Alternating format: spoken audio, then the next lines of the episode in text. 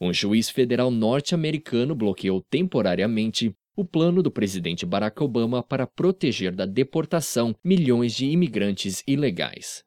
O juiz Andrew Hanen, de Brownsville, no Texas, afirmou que o governo não seguiu os procedimentos adequados.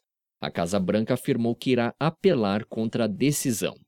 Obama anunciou em novembro um programa para suspender a ameaça de deportação contra cerca de 4 milhões e 700 mil imigrantes ilegais usando a sua autoridade executiva. A medida não passou pelo Congresso, que não aprovou a reforma na legislação migratória, apesar das várias tentativas. O programa permite que milhões de pessoas cujos filhos são cidadãos norte-americanos permaneçam no país temporariamente.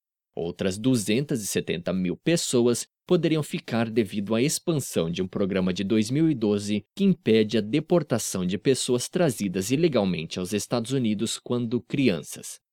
26 estados, liderados pelo Texas e seu governador republicano Greg Abbott, entraram com uma ação contra o governo federal, alegando que o programa de Obama viola os limites constitucionais do poder presidencial.